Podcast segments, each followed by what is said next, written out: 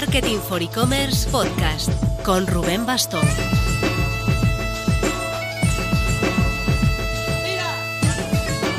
Hola marketer, soy Rafa Sotelo, Content Manager de Marketing for E-Commerce y fiel escudero del excelentísimo señor Don Rubén Bastón en este podcast mientras disfruta de unas merecidas vacaciones en el mes de agosto. En Marketing for E-Commerce estamos empeñados en romper con la idea establecida de que agosto es un mes solo apto para el tedio, el marasmo y la molicie generalizada. Sabemos que en esta época posiblemente tendrás más tiempo libre para distraerte, divertirte, estar con la familia, pero también para formarte. Es un hecho, sabemos que podemos demostrarte que esta es una época perfecta para potenciar tus conocimientos y prepararte para la nueva temporada. Eso sí, con los pies fresquitos. Así que ya sabes, te esperamos en e-commerce and chanclas cada semana, una sesión en modo chill out con grandes expertos en el noble arte de vender online, como Manuel Más, José Carlos Cortizo Corti, Luis Flores, Marc Herra o Juan Sandes. Y ojo, las sesiones de e-commerce and chanclas te saldrán gratis si formas parte de nuestra comunidad pro. Si no, ¿en serio aún no te has apuntado? Podrás acceder a ellas por solo 12 euros al mes en academy.marketingforecommerce.net. Hace eones, en el episodio 169 de nuestro podcast, David Moreno, uno de los fundadores de Hawkers, nos habló brevemente de un concepto poco conocido y que sin embargo va ganando cada vez más popularidad en el mundo startup, el de las DAO. Y claro, somos tan curiosos que hemos querido investigar un poco más sobre ello. Hoy dedicaremos este episodio a explicarte más en detalle en qué consisten estas Decentralized Autonomous Organizations, más o menos, y cómo están cambiando la forma de entender la organización empresarial. Lo haremos de la mano de Juan Saez, que es, eh, atención, que viene en palabras, Business Development Consultant en Neo Ventures y Kraus House DAO Contributor yo de ti no me lo perdería. Habrá unas cuantas cucharadas de blockchain, una pizca de gestión empresarial y una apetitosísima guinda sorpresa en forma de compra de un equipo de la NBA. Pero antes... Tanto las empresas innovadoras como las tradicionales tienen un objetivo común, vender. Y para vender no hay nada más efectivo que darle a los clientes todas las facilidades posibles. Esta es la base sobre la que se fundamenta el éxito de Secura, una solución omnicanal de pago a plazos que permite que tus clientes puedan financiar sus compras en 12 o más meses. Además, Secura cuenta con productos sin intereses como el Dividend 3 o el Paga Después, que permiten que tus clientes compren tranquilamente y paguen tras recibir sus productos. Descubre más sobre sus soluciones de pago en www.secura.es.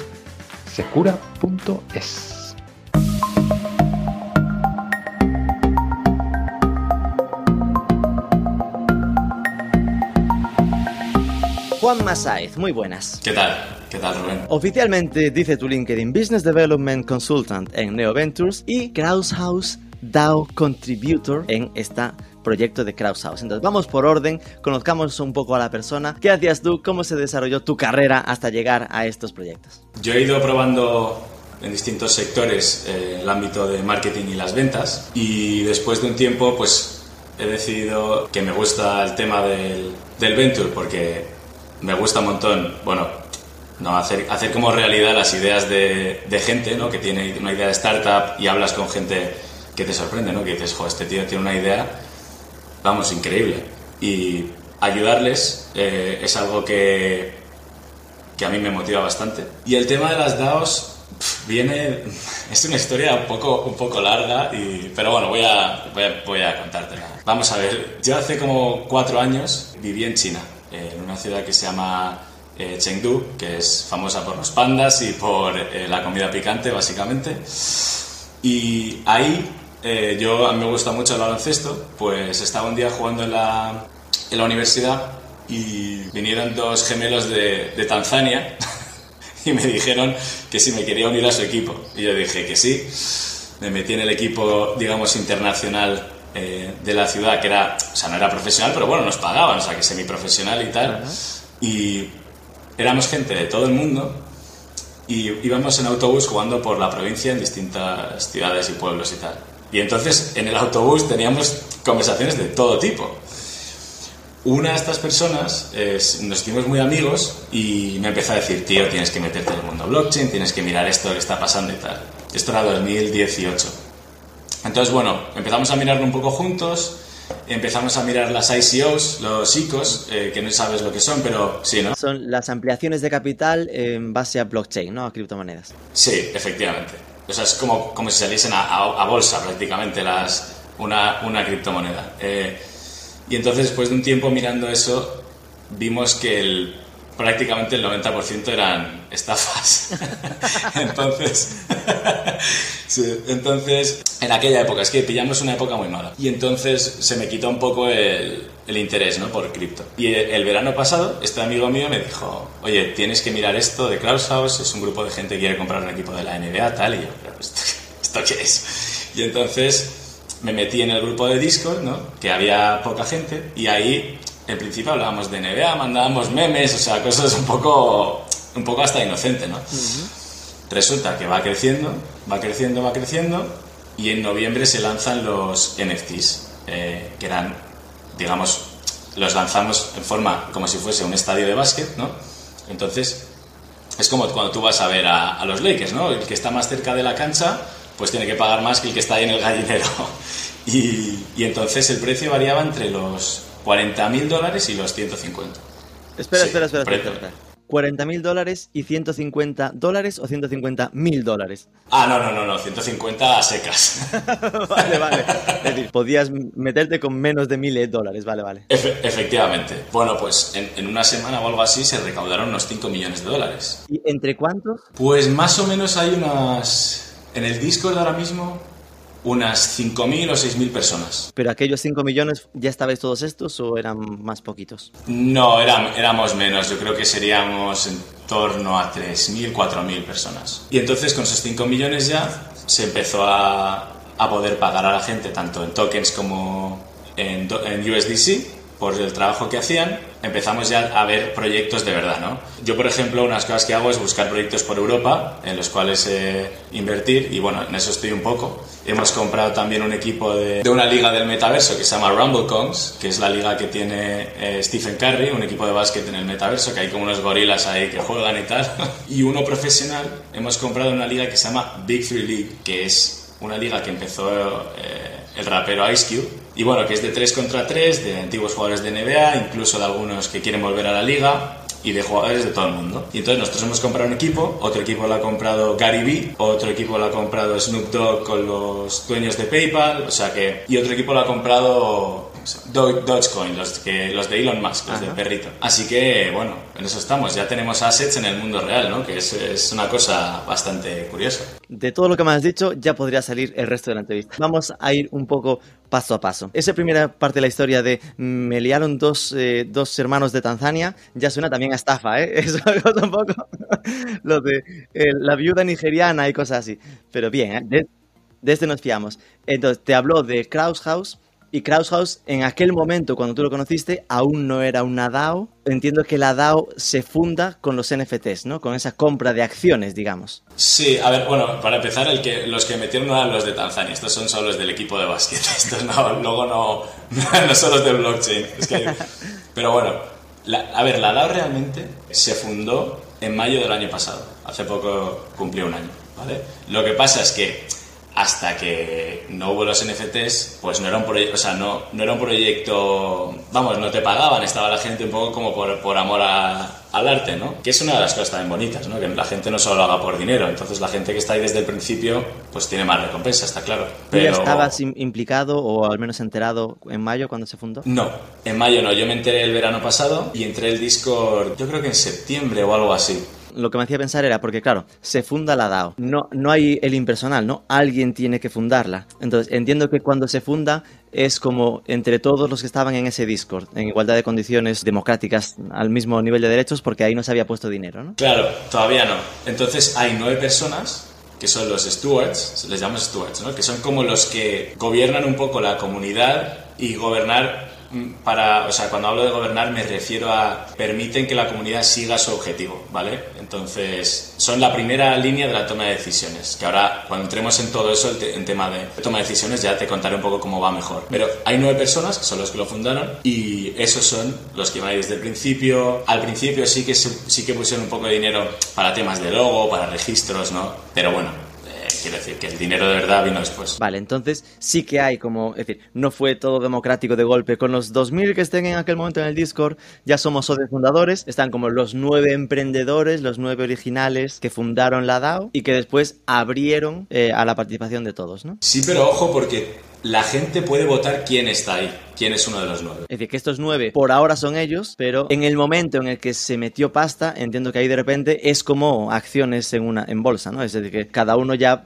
pesa su voto, la parte proporcional del dinero que ha invertido respecto al total. Más o menos, más o menos. El dinero que tú inviertes en NFTs va prácticamente más ligado a utilidades y privilegios que tengas dentro. Luego también es verdad que cuando tú comprabas el NFT te venía una serie de tokens de la propia DAO que te sirven para votar. Bueno, y también se puede intercambiar por dinero fiat normal. Tú, según trabajas, puedes ir acumulando más. Entonces, quiero decir, si tú, por ejemplo, eres de los que ha invertido 1000 euros y yo 150 pero yo estoy trabajando y me siguen pagando, yo al final, por trabajo y meritocracia, puedo acabar teniendo más que tú. Esto es parecido a cuando nació Bitcoin, que al final a los que estaban cerrando bloques les iban pagando con Bitcoins, ¿no? Pues en vuestro caso sería, tú puedes haber puesto físicamente o literalmente poco dinero, pero base a trabajo, en vez de pagarte con dinero, te pagan con más participación en la sociedad, ¿no? Sí, vamos a ver, hay dos tipos de personas que trabajan dentro de la DAO, ¿vale? Hay gente que trabaja por bounties, que son como, bueno, recompensas, ¿no? Que se ponen, oye, que alguien escriba un artículo que tenga más de X visualizaciones,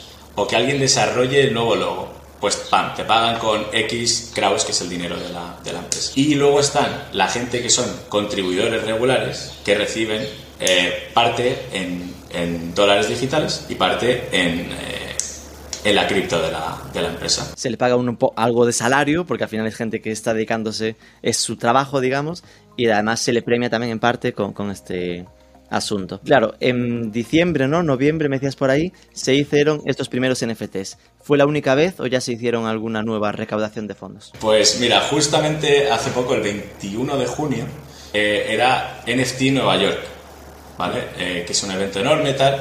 Pues nosotros ahí hicimos la primera cancha de baloncesto del mundo que luego se ha vendido por partes como NFTs. Entonces, distintos artistas colaboraron para hacer esta cancha, ¿no? Diseñaron, pusieron piezas y luego esas piezas se venden como NFTs, ellos evidentemente se ganan un porcentaje, se jugó un torneo encima de esa cancha y un concurso de mates y tal, muy al americano, ¿no? Ahí con, con toda la gente gritando y tal.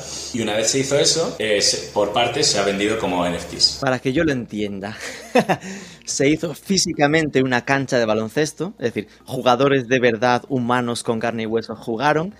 Y e, eso, esa cancha física, lo de se convierte en NFT es la cancha la destruyes y la tiras a la basura y el equivalente a esa cancha la partes en, en, en imágenes convertidas en NFT, ¿no? Sí, Sí, hombre, la basura no sé, yo creo que la gente se ha llevado piezas. Es decir, es decir que igual el que, el que se queda el NFT se lleva también su parte física, ¿no? Su ladrillito. Pero no es que haya ahí un, producto digital de que eh, se convierte mágicamente el ladrillo en NFT, sino que hay dos cosas diferentes. Se juega en la física y se hace ese equivalente en NFT, que entiendo que como tal, tú cuando te compraste, ¿no? En esa primera eh, fase de noviembre, tu asiento en el estadio de los Lakers en NFTs, eso en la práctica, ¿qué es? ¿Es algo que tienes en tu wallet de de blockchain? ¿Es un JPG que guardas en tu ordenador? Eh, sí, a ver, es una imagen del billete, del, ticket. Es como un ticket, pero en imagen, ¿vale? Eh, y, eso lo que te da es acceso a la comunidad, que tú puedes estar dentro del Discord y luego también hacemos algunos eventos. A ver, es que esto, bueno, eh, hacemos algunos eventos en una plataforma de, metaverso que se llama Gather.town. GatherTown se llama. Deletréame eso. G-A-T-H er.gader.town. Eso es, eso es. Ahí tenemos muchas reuniones y tal. Vamos, es donde teletrabajamos. Eh, que es con videojuego de los 90 y tenemos nuestro propio, bueno, está bastante chulo. tenemos nuestro propio como mundillo ahí. Y ahí hacemos eh, pues entrevistas con gente relacionada con la NBA eh, que hay dentro de la DAO exjugadores, entrenadores, tal. Y a esos eventos solo se puede ir si tienes un NFT. Entonces, es un poco, estamos todavía, como todo el mundo, ¿no? en la guerra de, de buscar la utilidad de los NFTs es un poco lo que estamos, lo que estamos viendo. Y de nuevo, para, para entenderlo, dices, solo entras en Discord si tienes este NFT. Entiendo que el NFT, ese ticket tiene como un código numérico que es el equivalente. Eh, entonces, por lo tanto, el Discord te pide, dime tu número, ¿no? Tu número de, de NFT, ¿no? Sí, o sea, hay un apartado, ¿no? un canal del Discord que pone conecta con tu cartera, conecta tu NFT, tú te metes ahí, te sale un botón, conectas con la cartera y entonces reconoce que tienes el archivo dentro. Esto está bien porque no es tan sencillo. Lo mío sería, va, cero blockchain. En plan de, va, al final es, me impreso tickets, ¿no? Y tienes un numerito y una rifa, lo pones y punto. Ahí lo blockchain es que para entrar en ese canal de Discord se sincroniza con tu con tu wallet, con tu cartera de, de blockchain para identificar que eso es está la cadena de bloques bien hecha, que no lo has vendido a un tercero, por ejemplo, que podría llegar a pasar, si lo hubieses vendido lo detectaría y a ti no te dejaría porque ya es de otro, ¿no? Eso es, eso es, y se puede hacer, vamos, tú, tú puedes venderlo y cuando hemos comprado, por ejemplo, el equipo este, pues ha subido de valor, evidentemente, ¿no? O sea que... Quiero decir que eso es posible. Vale, entonces, ya he entendido que te compraste. ¿Cuál es tu. ¿Dónde estás? ¿Estás cerca? ¿Estás lejos de, de la cancha? Esto, yo estoy en el gallinero. lo, que, pasa es que, bueno, luego trabajando eso, pues he conseguido eh, ya tener una posición bien, ¿no? Pero, pero vamos. vale, después, lo que tiene que ver con los pesos de votación, ¿no? Porque esos pesos de votación, cada persona es un voto o está ponderado por esta sensación de cuantos más criptomonedas de la casa tengas, eh, más, más decides, vamos. Es una mezcla, es que hay un sistema por el cual hay un límite que tú tienes, que tú puedes invertir para que no sea, oye, yo soy el presidente aquí, claro, soy el, soy el primero que estaba aquí, ¿no? Propongo una cosa, venga, fuera. No, esto está ponderado para que sea más o menos igualitario, pero sí es eh, eh, respecto al número de tokens también para que no llegue alguien de fuera y vote de una, eh, compre no sé cuántos tokens y lo, claro, o sea, por eso está un poco ponderado. Digamos que hay una, hay una ecuación, un algoritmo que lo que dice es nadie puede tener más del, me lo invento, 5% del total y que seguramente es, en esa ecuación se meta tanto lo que has invertido en los NFTs como el tiempo que llevas, como los criptos que has ido acumulando a lo largo del tiempo por trabajo, ¿no? Sí, y bueno, las, las propuestas, realmente cualquiera que llega puede hacer una propuesta. Tú puedes meterte ahora mismo y proponer cualquier cosa, ¿no? Y entonces, esa propuesta primero la miran los nueve stewards, ¿vale? Para que, para que vean que no es ni una ida de olla, ni que está muy... Claro, porque si no cualquiera dice, oye, ¿por qué no compramos, yo qué sé? El Real Madrid de lo que sea. sí, sí. Sí. Entonces, eh, primero lo revisan que esté alineada con el objetivo final, ¿no?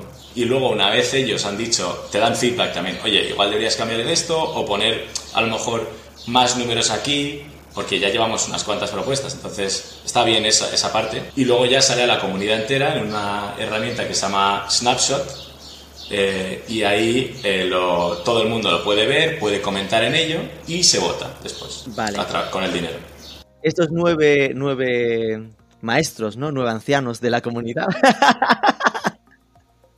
los Jedi, entiendo que entonces a día de hoy son nueve porque la comunidad ha decidido dejarlos en el puesto. Es decir, ellos que son fundadores, al montarlo en el formato DAO, se han expuesto, se han arriesgado a que en cualquier momento los puedan sustituir. Efectivamente. Es decir, que ellos mantendrían sus NFT, sus derechos de voto, pero ya no serían de los nueve decisores porque alguien ha dicho, alguien pone una propuesta que sea, oye, yo quiero que Juan Masáez entre entre los nueve líderes. Los nueve líderes, oye, ¿tienen opción a bloqueo o se puede vigilar hasta que no que, no puedan bloquear este tipo de cosas. No, hombre, no, tiene opción a bloqueo porque si no sería como, como Corea del Norte, ¿no?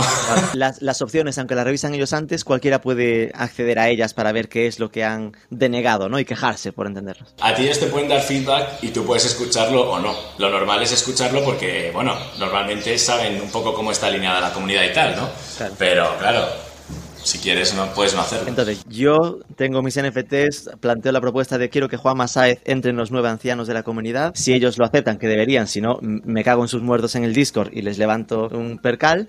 Eh, lo exponen a votación y si en votación gana que sí, después quedaría a votar a quién nos cargamos de los nueve ancianos, ¿no?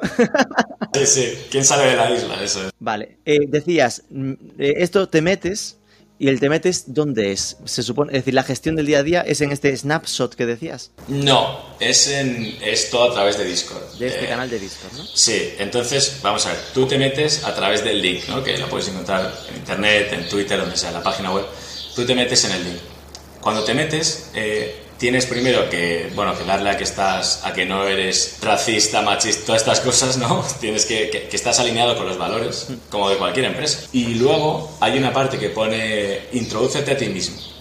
Y entonces tú llegas y dices, hola, soy tal, normalmente es, es anónimo, soy no sé quién, eh, estoy, estoy en Madrid, mi equipo favorito son los Lakers y tal, y, y bueno, tengo esta experiencia y quiero tal. Entonces, Tú según te metes, hay un agente, hay un grupo de agentes. Yo, de hecho, parte de lo que hago es que soy agente, ayudo a hacer el onboarding a, a, personas, te responde rápidamente. Hola, tal, ¿qué tal? ¿Qué, qué, qué, bien que estés aquí, no sé cuánto, ¿cómo, cómo nos has encontrado? Tal, o como sea, ¿no? Entonces empiezas a hablar con él, tienes una llamada uno a uno, ¿no? En el que, bueno, básicamente hablas con él, explicas un poco todos los distintos proyectos que hay, cuáles le pueden interesar según la, la, experiencia que tiene. O si le apetece probar algo nuevo, también se puede perfectamente. O sea, yo estoy viendo un montón de cosas que en una empresa normal no podría porque, ¿sabes? Una empresa más estructurada, tú no te puedes salir tanto de, de, de, lo que haces, ¿no? De tu trabajo. Entonces, esto te lo permite un poco. Entonces, yo eso siempre también se lo digo. Y les explico un poco cómo he llegado, qué cosas hago, y para que vean que se pueden hacer distintas cosas. Y luego, a partir de ahí, haces un grupo de los que han llegado a la vez y haces una especie de presentación conjunta a ese grupo que se hacen los miércoles, que se llama como clase de draft, como el draft de la NBA. Entonces llegan todos eh, en el metaverso este para que lo vean y les, les, hacemos una presentación de todo ya más general y creamos un grupo con tu clase de draft para que siempre estéis juntos los de la clase de draft. Qué bueno. Y sí, y entonces a partir de ahí ya pues te pongo en contacto con el jefe de, de proyecto que te interesa a ti vamos a ver qué posibilidades hay y, y adelante, vamos. Y es curioso, ¿no? Porque ya hay veces que veo a alguien al que le he hecho yo el onboarding que ahora está ya contribuyendo y tal, y me siento me siento súper orgulloso. Digo, a este tío le... Además que nunca sabes a quién tienes enfrente. Eso, eso sí que lo he aprendido, que, claro, es, es, es un, al final es una foto y un, un nombre que normalmente es anónimo, pero de repente te dice no, pues yo trabajo en tal, y joder, o soy jefe de tal, joder, o sea, una gente de vez en cuando, vamos. Y a día de hoy decías al final que el proceso sería entrar al Discord, presentarse, ¿no? Eso significa que es gratuito, es decir, yo podría entrar ahora mismo, o ya ahora mismo está limitado a, a comprar un NFT. No, tú puedes entrar y tienes acceso a algunos canales, vale. pero a muy pocos. Si tú quieres realmente, de hecho, estamos desarrollando un, un programa por el cual, como digamos, de fidelización, por el cual puede ser o trabajador o fan, ¿no? Como alguien que simplemente, joder, digas, oye, estos tíos me mola tal, no sé qué es lo que están haciendo, pues me meto ahí y, bueno, estoy al día de lo que van haciendo, ¿no? Vale, Esa, ese metaverso en el que se presenta el draft de los nuevos, entiendo que es el Gator, Gator.town que decías, ¿no? La gente trabaja y eso entiendo que ha supuesto inicialmente un gigantesco esfuerzo para definir qué tipo de cosas se aceptan como trabajos, ¿no? Porque si no sería, no va a ser, cada uno dice, pues yo voy a hacer esto y ya me pagáis tendrá que estar marcado lo que la empresa, lo que la DAO acepta como actividad, ¿no? Sí, a ver, o sea, de entrada hay distintos jefes de proyecto que lo único que han hecho, básicamente, es escribir la propuesta inicial del proyecto, se han aprobado, les han dado eh, los fundings para el dinero para, bueno, para pagarlos a la gente que esté ahí y tal, y que lo organiza todo un poco, ¿no? Y entonces ellos son los que más o menos también eh, hablan con los nueve estos y están alineados con la, con la gestión. Tú puedes llegar y proponer, oye, un nuevo proyecto. Y de hecho, hay nuevos proyectos cada día. O sea, nosotros, una de las cosas que tenemos claras, y más con la situación del mercado actual que está, está, está muy mal, es que queremos diversificar lo máximo posible. ¿no? Entonces, por una parte tenemos ya los equipos eh, reales, ¿no? que ya es un activo que tenemos. Por otro lado, estamos desarrollando una especie de universidad de cripto que se llama Crowdsource University, que básicamente pues enseñarla, porque no todo el mundo que entra sabe de cripto, de blockchain, ni mucho menos. ¿eh? O sea, entra ahí y de hecho algunos te lo dicen, dices, no pasa nada, lo vas a ir aprendiendo mientras trabajas con ello, ¿no? O sea, no, eso no, no es ningún problema. Entonces, tenemos la universidad esta que está desarrollando, también para jugadores de los equipos que, están, que tenemos, y eh, también estamos desarrollando un fondo de inversión eh, dentro de la DAO y un programa de aceleradora dentro de la DAO, del cual salen otros proyectos de, de blockchain. Vale, entonces, esta DAO se monta, se eh, hace el primer NFT, se consigue esos 5 millones de dólares y compráis un equipo de una liga de- del metaverso.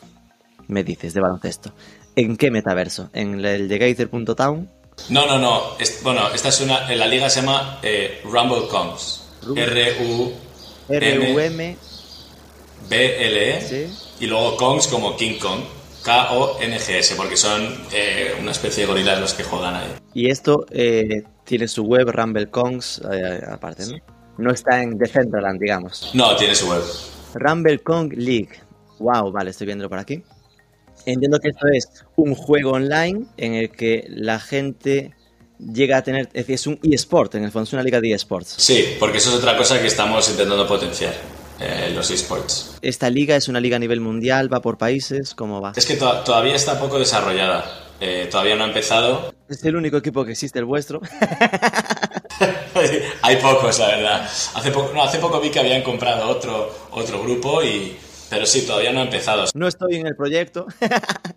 No, no, de esa operación, si te digo la verdad, no, no sé mucho. Eh, porque al final, ya te digo, son 5.000 personas y un montón de proyectos y no, uno no puede estar a todo. Más, y más estando aquí, que es horario americano. O sea, Vale, aquí lo que veo es que es de estos modelos de juego de play to earn, es decir, de que cuanto más juegas y más eh, mejor lo haces en el juego, ganas mm, dinero mm, blockchain, ¿no? Dinero cri- criptomonedas, la criptomoneda del juego, que se supone que pues tendrá una conversión a, a moneda real, ¿no? Vale, ese es entendido. Y después un equipo de una liga 3x3. ¿Este es en el mismo juego o es en otro? no, no, no, esto es en la vida real. Amigo, este, ¿en qué vida real? ¿Qué equipo es este? ¿De qué país?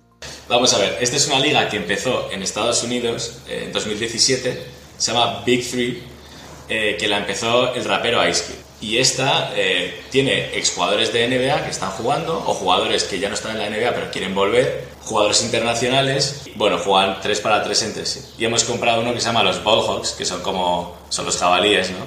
Y, y nada, ahí está. Ya, ya hemos ganado un partido, hemos perdido dos. Hemos empezado la temporada un poco. Nos faltaba nuestra estrella Leandro Barbosa, que ha ganado el campeonato de la NBA con los Warriors. O sea que, bueno, de- de- estaba de entrenador, pero bueno, que sigue siendo un crack. Y nada, ahí vamos. Este fin de semana tenemos partido, lo vemos todos juntos. ¿Todos eh, juntos? Tenemos el logo en la camiseta. Lo vemos todos juntos, metemos el drama. Quedáis en gator- gator.town y tenéis ahí una pantalla para verlo, algo así. Sí, eh, vamos a ver. Se puede ver de dos formas. Si estás en la ciudad, ¿no? Este fin de semana han jugado en Dallas, me parece, o en Chicago. Bueno, nos están siguiendo Chicago y Dallas. Tenemos entradas para que vayas a verlo ahí. O sea, que hay gente que va a verlo. Y para los que no, pues lo vemos ahí con, con los demás en Gather, efectivamente, con una pantalla y lo estamos comentando. Mola bastante. Qué bueno. ¿Cuánta gente? Ya me decías que en el Discord están entre 5.000 y 6.000, ¿no? Implicados. Esto es como es- esa masa crítica. ¿Cuánta gente se podría decir que trabaja dentro de, de este proyecto? Es una buena pregunta. Pues de esos entre 5.000 y 6.000 hay unos 100 o 200 que seamos contribuidores de verdad. ¿Eso significa contribuidores? ¿Podría ser de una hora al día? ¿O se- esto ya lo dices, no, mínimo media jornada? No, sí, esto ya eh, como mínimo me parece que son... A ver, que no es mucho, no son entre 10 y 14 horas semanales para empezar a serlo. Y aparte, sobre todo es estar activo, hablar con gente, eso es lo más importante. Y que otros vean que estás trabajando, porque tú para recibir al final la compensación tienes que mandar dos cosas, ¿no? Lo que has dicho antes de que no vale cualquier cosa como trabajo, tienes que mandar el proof of work, ¿no? Prueba de trabajo. O sea, yo, por ejemplo, mando un Excel y digo, mira, yo he hecho esto, esto esto, esto en este mes. Y aparte, luego tus compañeros con los que trabajas en el día a día, proof of peer se llama esto, tienen que aprobar que tú de verdad has hecho esto. Entonces, ellos, o sea, por eso también es importante esa esa colaboración. Salvando la distancia, sí, comentario un poco cabrón, ¿no? Es lo de el calentar silla, calentar silla, ¿no? En plan, no solo tengo que hacerlo, tiene que parecerlo. que mis compañeros vean bueno. que estoy trabajando. Hombre, sí, pero tiene que ser algo, o sea, no, no, no, es calentar silla de tienes que estar de 9 a 6, pum, ahí, y luego a las 6 me levanto y me voy, ¿no? Sino que tienes que tener el, el respaldo detrás, claro, porque al final... O sea, a ver, esto es muy interesante porque estoy, claro, yo leo un montón de cosas de, de DAOs y tal, y hay gente que, bueno, lo define como una especie de inteligencia colectiva, ¿no? Que es gente de todas partes del mundo, todo el mundo, que tiene al final un objetivo común y tienen habilidades distintas y tienen que colaborar para conseguir ese objetivo. Y entonces se trata de buscar la forma más transparente para que la gente trabaje de verdad, más flexible, que la gente trabaje en su horario más o menos que quiera para conseguir ese objetivo. Me parece algo bastante, no sé, muy disruptivo desde luego. De hecho eso, yo las primeras aproximaciones para entenderlo era, oye, como una cooperativa, ¿no? Donde al final todos los trabajadores son dueños, pero eso algo más porque mete... Claro, se supone que como nombre, ¿no? DAO, descentralizado, fácil. Esto se entiende fácil con el tema de blockchain autónomos. Es lo que más me genera dudas. Porque al final, lo de autónomo, por definición, se supone que debería ser como que las condiciones de funcionamiento quedan tan marcadas que va sola, que no hay un grupo de una gobernanza. Eso yo no me lo acabo de creer, ¿no? Porque al final gobernanza tiene que haberla, en plan, en este caso, los nueve ancianos que comentábamos, que le va a quedar el, le va a quedar el nombre, eh, y después, oye, hay que estar muy encima del funcionamiento, es decir, esto día a día, nada de autónomo, ¿no? Que tiene un trabajo constante, creo que hasta más de lo habitual. Otra cosa es que no es un, es un trabajo que implica a todos, ¿no? Es decir, que no se, no se deriva, no se, no se deja en manos del gerente, por entendernos, sino que toda decisión pasa al final por votación, ¿no? Eh, sí, sí, la verdad es que es una, es una buena forma de verlo. La parte autónoma lo que quiere decir es que hay ciertas eh, normas que están en código y ese código es público y se puede ver. ¿vale? Entonces esas normas en principio son, como te he dicho, transparentes, todo el mundo las puede ver y no se pueden en teoría alterar. Eh, entonces eso va a ayudar a que al final algún día pueda ser autónoma de verdad, pero como tú dices, la nuestra desde luego, sin esos nueve, los nueve ancianos y, y el resto de la gente ¿no? que estamos ahí participando y dando todos los días, es imposible. O sea, necesitas la parte de comunidad es lo más importante. Y aparte que entiendo que ese bloqueo a, que no se puedan cambiar las normas se me hace hasta difícil de creer, ¿no? No sé cómo se hace, igual se marca lo de no, no, es que para cambiarlo tiene que ser 95% de votos a favor. Pero seguramente haya siempre una forma de. Imagínate, esto es lo mítico, pivotar, ¿no? Que además siendo balance esto. Eh, oye, que de repente hubiese un pivotaje de quiero mover esto a fútbol seguramente no está previsto y esto se marca de nacimiento de que está centrado en baloncesto porque es una comunidad de fans amantes del baloncesto. Pero si de repente toda la comunidad de, los amantes del baloncesto decidiese algo diferente, seguramente sí que todo sería cambiable al final, ¿no? Sí, pero eso yo creo que se puede aplicar también a una empresa normal, ¿no? si todos los trabajadores de Coca-Cola dicen, pues sabes que ahora vamos a hacer Fanta de naranja. no, pero en ese caso no serían los trabajadores, no serían los owners, los dueños, ¿no? Si todos los accionistas dicen, oye, no, hay que hacer, hay que pasarse a la agüita pura y natural, nada de cosas gaseosas, pues cambiaría, ¿no? Y ahora me has hecho entender por qué lo de la NBA, claro, eso ha sido un venirse arriba del libro. ¿Qué es lo que pasa con las grandes masas? me compro un equipo de, de, un metaverso así pequeñito, me compro un equipo de tres de una liga de verdad, de verdad, digo, de personas humanas carnívoras, digo, cárneas, pues ya digo, el siguiente, un equipo de la NBA, pero eso es una, es como, entiendo que el, precio tiene que ser miles de millones, ¿no? Eh, sí, a ver, esto, para que quede claro, no es una locura que haya creciendo, la locura es del principio. O sea, la idea inicial era comprar un equipo de la NBA con un grupo de gente. Pero lo otro es irse entrenando para ver si sabemos gestionar equipos, ¿no? para ir aprendiendo. Claro, claro, claro. O sea, a ver, esto se creó para comprar un equipo de, la NBA, que me parece que el precio mínimo son 1.500 dólares. O sea, digo 1.500 millones de dólares. Perdón. Y, o sea, que todavía nos, nos queda 1.500 dólares, ya estaba yo. sí, sí, sí. y la idea es eh, que los fans sean dueños del equipo. ¿no? Es, es, una idea que, que, nos atrae mucho. Eh, entonces, Básicamente, bueno, de hecho es que el nombre, Kraus, viene de Jerry Kraus, que es el general manager de los Bulls de Michael Jordan, Scottie Pippen y Dennis Rodman.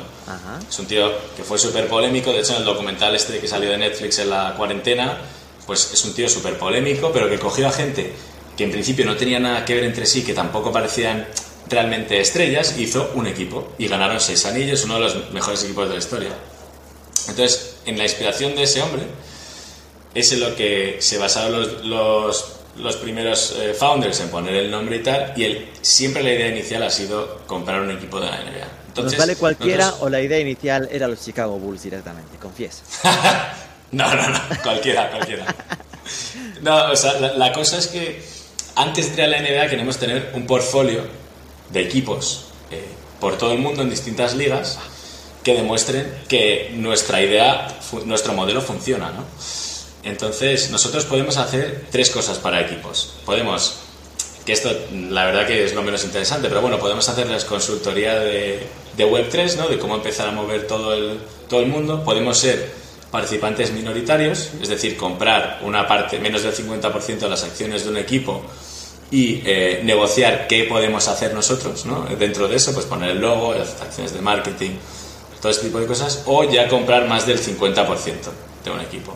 Que en el caso de, de la liga de Big hemos comprado todo, porque los lanzaron como lanzaron los equipos en formato NFT sus acciones este año y nosotros fuimos unos de los que lo compraron.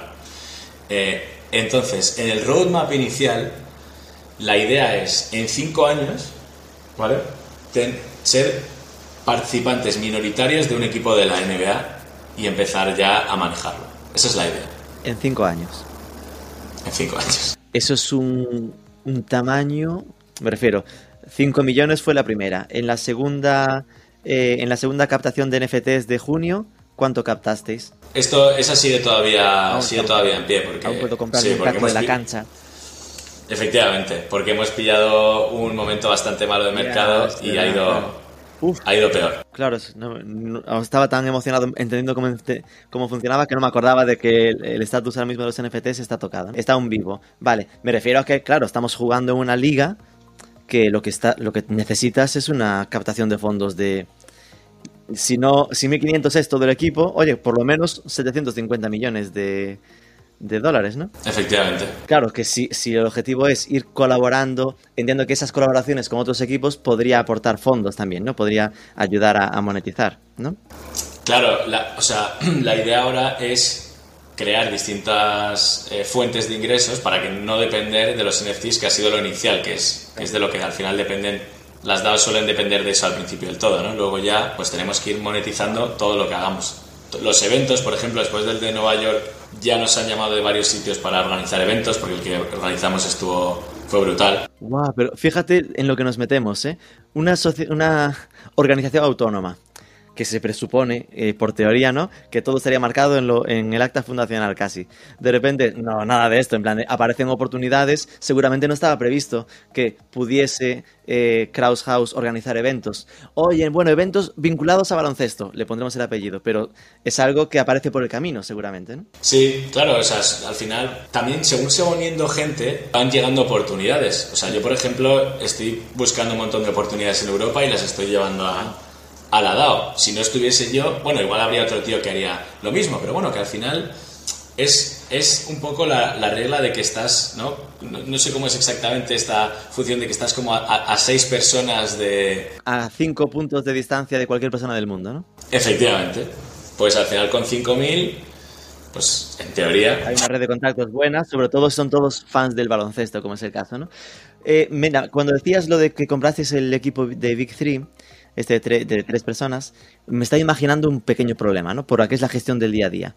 Claro, tú estás en esa fase de negociación. Una de las cosas buenas que puedes imaginar de, de una empresa normal, por entendernos, es que la decisión es mucho más privada. Es decir, que aquí está pensando, oye, en vuestro caso, para saber cuánto podíais gastaros o qué porcentaje queréis comprar. Ese tipo de decisiones es algo que se tiene que pasar a votación o se le da un margen de negociación amplio al, que, al líder de proyecto de, mira, mientras, pase, mientras no se pase de 10 millones de dólares, bueno, 10 no en este caso, de 500 mil dólares, haz lo, que, haz lo que quieras, lo que consideres.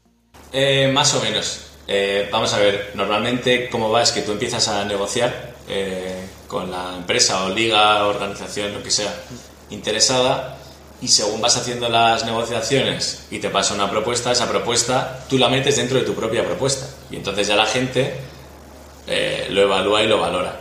Claro. Entonces, cuando tú ya haces la operación, luego se ve, hay un equipo de personas que son los que llevan digamos, ese proyecto. hay un equipo que son los que llevan el equipo de los Ballhawks. Hay un tío, de hecho, que es súper gracioso, que tiene un bigote así enorme y que está siempre en la grada de los Ballhawks porque es el líder como de la, de la afición, con gente, invita sobre todo a gente, como tenemos eh, tickets reservados para nosotros, pues suele ir a barrios más eh, marginales donde la gente a lo mejor no podría ir a un partido e invita a los chavales de ahí pinta unos carteles juntos y se va con un bombo y está ahí y le enfoca en la tele en todos los partidos. Y este es uno de, de, la DAO. Entonces, hay un equipo que está, eh, que está diseñado para, para llevar ese proyecto una vez ya está aprobado. O sea, que luego, quiero decir que no todo es tal, o sea, es la propuesta inicial y luego una vez haces la propuesta inicial y los fondos se han, se han mandado a esa propuesta, luego ese proyecto ya va solo, por eso también un poco la autónomo. Lo de los fondos se han mandado a esa propuesta significaría que al final de la DAO... Tesorería común. Se, le pasa a la wallet personal de ese tío, rollo, aquí tienes esto para gastar, ¿no? Eh, sí, hay, hay herramientas, sí, luego hay herramientas para pagar a la gente, ¿vale? Como Gnosis es una eh, que sirve para, para hacer pagos en grupo. Entonces, Normalmente dentro de ese comité hay cuatro o cinco personas eh, que tienen que votar sí. Y entonces cuando votas sí ya salen los fondos a las carteras de, de, cada uno. Y esto es algo que me va a empezar a tocar a, a probar a mí también porque toda la parte internacional, no solo Europa, sino la parte internacional eh, es algo que, que, estoy ya empezando a llevar. Ya estás más cerca de ser uno de los nueve ancianos. Bien, tienes, mi voto. Qué complicado. Porque claro, me estaba imaginando, igual es que la liga eh, NBA es muy diferente que lo que uno tiene en la cabeza con el fútbol en España, ¿no? Pero eh, me podría llegar a imaginar que trayéndolo a España sería mucho más fácil probablemente comprar un equipo basándose en los fans de ese propio equipo antes que en fans a nivel mundial en general del fútbol, ¿no? Es decir, que, que en España llega a pasar algo así y seguramente los fans del equipo hasta no querrían que fuese comprado, ¿no? Es decir, que sería más fácil decir, no, no, voy a hacer que el Betis sea el primer equipo eh, DAO eh, y sería entre los socios del Betis se, compra un NFT para comprarlo entre todos. Eh, no sé si esto es algo que, que tenéis en, en, la cabeza, ¿no? Que los seguidores de ese equipo puedan hasta resistirse o que pueda ser una técnica el implicar, apostar por uno, ¿no? A los Chicago Bulls vamos, pues vamos a hacer campaña en Chicago, Chicago, Chicago, para que la gente se implique y entre todos se compre, ¿no? Eso es una de las cosas que, que, precisamente estoy, explorando ahora mismo. Eh, estoy explorando comprar un equipo de básquet en España eh, y es una de las cosas que estamos pensando, que evidentemente, o sea, incluso crear dentro del paraguas de marca que es Klaushaus, una subDAO, digamos, que sea la DAO del equipo en sí, ¿no? y entonces que la gente que sea fans, que bueno, se hace un estudio de más o menos cuántos hay y tal, pues se metan. Y entonces parte del equipo lo compre Kraushaus y parte los fans así. Porque vamos, mi primo, por ejemplo, compraría el Betis. has dicho el Betis, tengo un primo que lo compraría mañana si pudiese. Claro, es que ejercen un nivel de motivación mucho más grande, ¿no? A, nivel de conseguir captar pasta, ¿no? Y motivados incluso para gestionarlo, ¿no? Sí, y, luego, o sea, la visión que tengo yo es con los equipos de Europa, cuando tengamos equipos en Europa y también tengamos uno en la NBA, eh, Digo cuándo, no sí, cuándo, porque lo vamos a acabar teniendo. la idea es hacer una especie de puente por el cual los jugadores de Europa buenos quieran ir a este equipo porque saben que dentro de este equipo está la posibilidad, estás más cerca de la NBA, ¿no? Hay un camino más rápido. Entonces, al final también deportivamente también ayuda al equipo. Sí, al final lo que estáis intentando es responder al por qué vosotros, ¿no? Porque al final es, ahora mismo estamos centrándonos mucho en la forma, ¿no? Que es una DAO. Pero otros que no importe la forma dirán, ¿y qué me garantiza que estos flipados vayan a gestionar mejor un equipo de baloncesto o vaya a hacer que los resultados sean mejores que con los dueños actuales o lo que sea, ¿no? Estas son esas técnicas que tú dices, pues mira, hago puentes si tengo los otros equipos en los dos lados, eh, de que lo haga más atractivo. el miedo, uno de los miedos que suele haber con las DAOs suele ser lo de que se convierta en una jaula de grillos, ¿no? Es decir, que, que la gente, eh, que haya tanta gente opinando que no sea operativo. ¿Esto pasa o, realmente notáis que no, que está todo muy estructurado y se consiguen tomar decisiones? A ver, está, está muy estructurado y, y las decisiones se acaban tomando. Luego lo que pasa es que, como en todas las empresas, siempre en alguna reunión hay alguien que se va por las ramas o que tira mucho, ¿no? Además, eh, hay veces que hay que tener un poco de cuidado porque tú estás en un país y quieres un poco valer para casa, ¿no? Oye, no, vamos a comprar un equipo en España, tal, en España, España, España. Hombre, pues tienes a veces que ser más flexible, ¿no? Para que eso no sea una jaula de grillos. Entonces, para eso, pues lo que se hace es que todo el mundo que esté alineado con el con el proyecto tenga un rol más o menos determinado, ¿no? Y, que intentar que sea más colaborativo, lo más colaborativo posible, porque si no, efectivamente, si hay demasiada gente, luego también te digo que tenemos canales habilitados dentro de la DAO para que la gente hable de chorradas. Hay uno de memes, otro es de off topic. Claro, claro. Otro que es de NBA, pero hablamos de todo tipo de, de cosas de NBA, entonces bueno, tenemos también canales para que la gente haga lo que tiene que hacer. Porque después esos debates son todo escrito o son en este gaither.town, eh, por lo tanto es una reunión presencial, presencial, ¿no? Aunque sea digital, presencial ahí a muerte tres horas, ¿no? Porque hay mucha gente a opinar, supongo. Sí, lo que pasa es que luego la gente no, no se suele meter tanto en las reuniones. Eh, o sea, al final somos los que trabajamos ahí y, poco más. De vez en cuando alguien más, pero a ver, es un modelo de, trabajo que si tú estás acostumbrado a que te lo manden todo y, que no tengas tú que, digamos, salir a buscar qué hacer, nuevas actividades tal, no vas a, seguramente no te guste trabajar mucho ahí, porque aquí lo que tienes que hacer es ir hablando con gente de todos los proyectos para que te haga un poco clic la bombilla, ¿no? De, ah, ostras, este proyecto lo puedo relacionar con esto. Y ir trabajando. Entonces hay gente que, que, bueno, que está más, que está activa en el Discord y tal, luego a Gader a lo mejor no, no viene porque no, van a los eventos, a lo mejor, pero a las reuniones no vienen. Nada, efectivamente hay veces que te tiras tres horas hablando en, en Gather, pero no pasa nada. Luego hay gente que está tomando notas también. Eh, sí.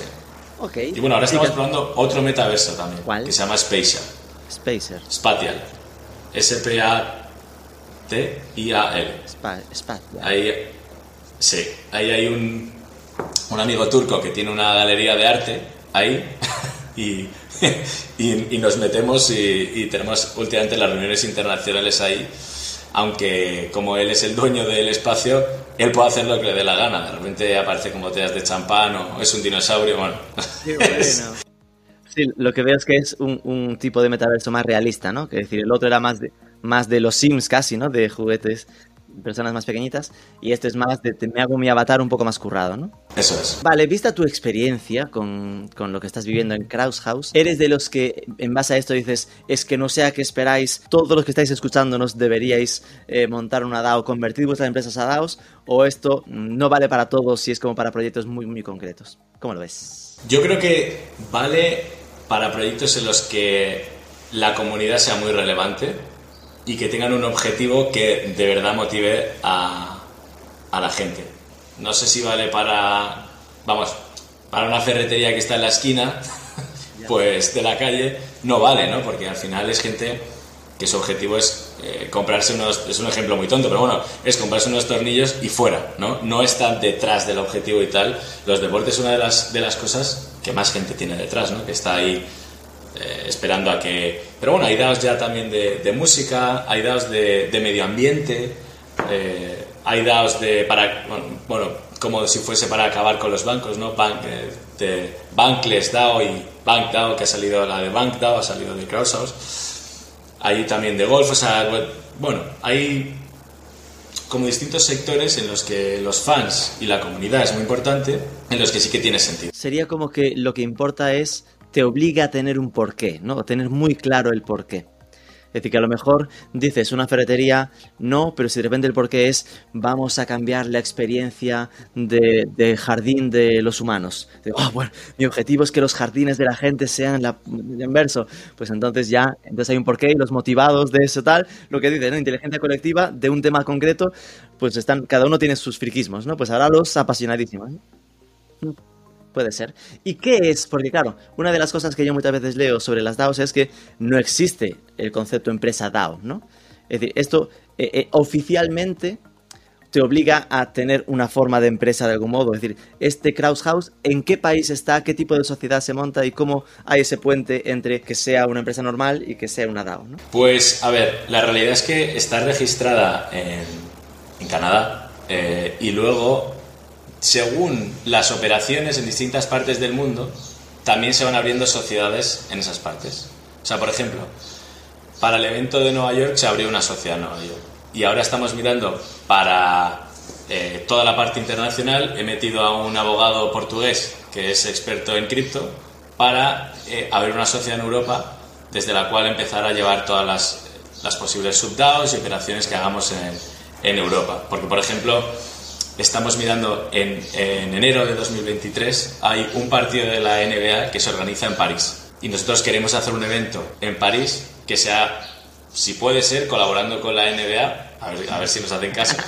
Y si no, oye, pues aprovechar que está la, la comunidad del básquet ahí en, en, París y hacer un pedazo de evento como el que hicimos en, en Nueva York. Y para eso, pues el abogado este está mirando distintos, eh, distintos países en, en, los que la, hay normativas más amigables o menos y, y, bueno, al final tenerlo, tener la sociedad en ese país. Porque eso en el fondo significa que la de Canadá será, para entenderlo a nivel español, ¿no? Una SA o una SL en la que se dice que los socios, uff, es que ahí es lo que, donde me explota la cabeza, ¿no?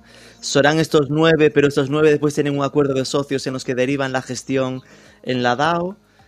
Es decir, hay, veo ahí cierto riesgo, ¿no? De que sí, sí, muy bien, la DAO muy bonito, pero cuando quiera cierro el Discord y esta mierda es mía de la sociedad de Canadá, ¿no? A ver, hay un departamento legal dentro de la DAO que es el que se, el que se encarga de todos estos temas. Yo os digo la verdad, no estoy muy, muy enterado, pero conociendo a los socios me parece muy difícil que, que vayan a hacer eso. Y además no estoy seguro, pero tiene que haber mil barreras para que eso no, para que eso no ocurra, porque si no, efectivamente, el día que sacar los NFTs podrían haber dicho, joder, pues estos 5 millones no me vienen mal, y se van, ¿no?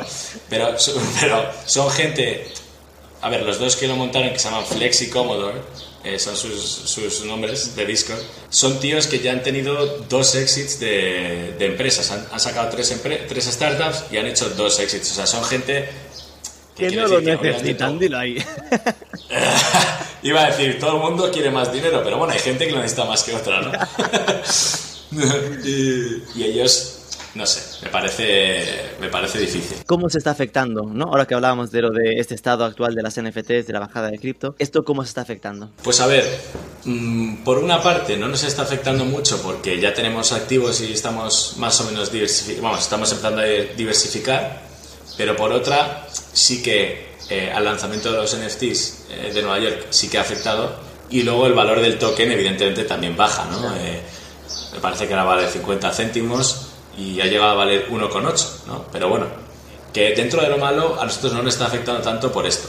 Además estamos justamente desarrollando un, programa, un programa de fidelización que va a estar súper chulo, lo vamos a sacar dentro de poco que también es un como, como más o menos play to earn, porque va a ser como un, se llama My Jerry, eh, y es como un muñequito que tienes tú y le puedes ir personalizando eh, según haces distintas tasks, tanto en el mundo real como en el virtual. O sea, si tú te grabas metiendo 10 tiros libres, te dan, te dan puntos y tú puedes con eso pues o, o canjearlos por, por accesorios para tu avatar o te también te van a dar para, para Clubhouse, para votar y tener el token, ¿no? Pero también sirve si tú donas a caridad, si haces cosas, queremos que sea algo ético y, y, y bueno, ¿no? Queremos que al final la, la, la, el baloncesto esté relacionado con gente que aporta a la sociedad. Entonces, diversificando. Ok, no, pues lo decía porque eso, a nivel NFTs podría afectar eso, al nivel de confianza, que la gente no quiera comprarlos, pero bueno, estáis trabajando ya en otras movidas. Última, ahora que no nos escucha nadie. Venga, ¿cuál es el próximo equipo que vais a comprar? Cuéntanos. A ver, es que, como te he dicho, en Europa estamos hablando. En el disco lo sabe todo el mundo. No nos escondas información. Está... estamos hablando con un equipo que está en, en París para ver el si. PSG. no, no, es de básquet, es de básquet. El PSG no, no, tiene de básquet, pero es uno, un equipo de París que es bastante nuevo. Y no puedo contar mucho más, pero es un equipo que está en París. Eh, pero entiendo que no estará en primera división, ¿no? Que igual está en un poco a lo, a lo Gerard Piqué en su momento con el Andorra. Lo pillo abajo para hacerlo subir, ¿no? Sí, porque aparte de lo que queremos también, eh, Demostrar como todas las marcas, eso es. Y, no, y además, joder, tú también lo sabrás mejor que nadie, ¿no? El storyline, al final, oye, hemos cogido este equipo que estaba en segunda división o lo que sea y lo hemos ayudado a crecer. Ahora tiene no sé cuántos jugadores que han ido luego a la NBA. O sea, es una historia que mola, ¿no? Que es hasta para un documental, vamos. Ya estáis hablando con Amazon Prime para lanzar el documental, ¿no? vale, Juanma, pues nada, de verdad, muchísimas gracias por dejarnos entrar hasta la cocina de, de ¿no? Intentar entender, eh, sé que algunas preguntas habrán sido un poco bruscas, bastas, ¿no? De, mm, quería bajarlo a esto entonces como es en la práctica, eh, pero me ha servido muchísimo para, para, entender mejor cómo os organizáis. Y nada, que, que, se cumpla vuestro objetivo fundacional, que en estos cinco años os veamos ahí dándolo todo con el equipo de la NBA. Muchas gracias a ti, Rubén. Y las preguntas, no, no te preocupes, que uno escucha de todo hablando de estos temas. Un abrazo.